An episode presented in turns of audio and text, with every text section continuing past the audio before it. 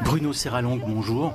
Bonjour. L'idée de cette série de photos euh, dans le Dakota, elle est née en France, je crois. Alors, j'ai été mis au courant de cette lutte contre les pipelines en étant à Notre-Dame-des-Landes, qui était un lieu d'une autre lutte euh, contre une, une nuisance, pas le pipeline mais un aéroport.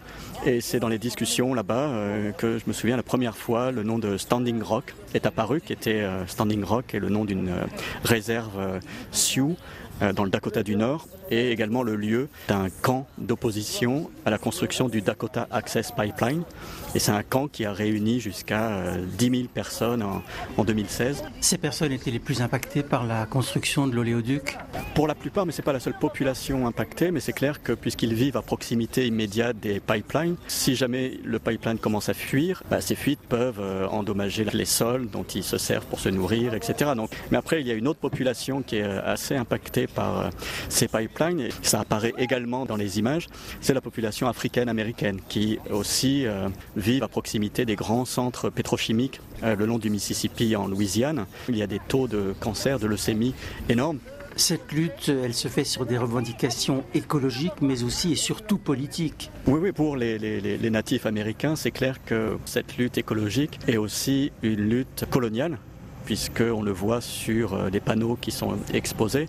Pour eux, le fait que l'État fédéral fasse passer des pipelines sur les réserves ou à proximité immédiate des réserves, c'est remettre en cause les traités qui ont été signés entre l'État fédéral et les nations indiennes depuis le XVIIe, XVIIIe siècle, en fait, qui leur autorise la souveraineté sur ces terres.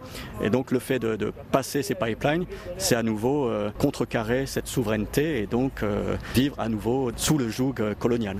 Vous avez travaillé à la chambre photographique. Comment ça se passait justement ces séances de pause alors, je dirais qu'elles arrivaient à la fin d'un processus assez long, qui était un processus de discussion, en fait, de faire connaissance avec les, personnes qui sont sur les photos. Du coup, j'ai pu bah, dire les raisons pour lesquelles j'étais là, comment les photos allaient être ensuite utilisées. C'est vrai que la chambre euh, aide beaucoup dans cette situation, parce que c'est, je dirais, une photographie que l'on crée à deux. C'est-à-dire presque la personne qui est devant a un rôle aussi important que le photographe, bien évidemment, pour faire la photographie. Ça, c'est le premier point. Le deuxième point, c'est que pour moi, il était important de montrer la fierté de ces personnes qui luttent, en fait, et qui sont des luttes qui se finissent souvent mal parce que certains sont blessés. Et là, dans l'exposition, il y a euh, une personne qui a été grièvement blessée, qui a perdu euh, tout l'usage de, son visage à gauche, en fait, par les tirs d'un shérif, à Stanigrod notamment. Mais lui, je voulais pas le faire poser comme une victime, parce qu'il se considère encore et toujours comme un warrior, comme un combattant. Et donc il pose fièrement avec ses blessures, en fait. Et c'est la même chose pour tout et chacun. Et alors, en même temps, c'est des luttes qui sont souvent perdues en fait, parce que bien évidemment la lutte est extrêmement asymétrique entre l'État fédéral qui peut envoyer son armée aux États-Unis, c'est comme ça que ça se passe, ils envoient l'armée. Et puis des militants qui luttent avec euh, des bâtons, avec euh, bon, euh, donc les, armes ne sont pas du tout à égalité.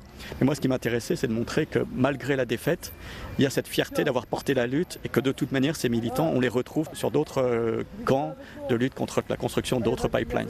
Merci Bruno Serralon. Merci à vous.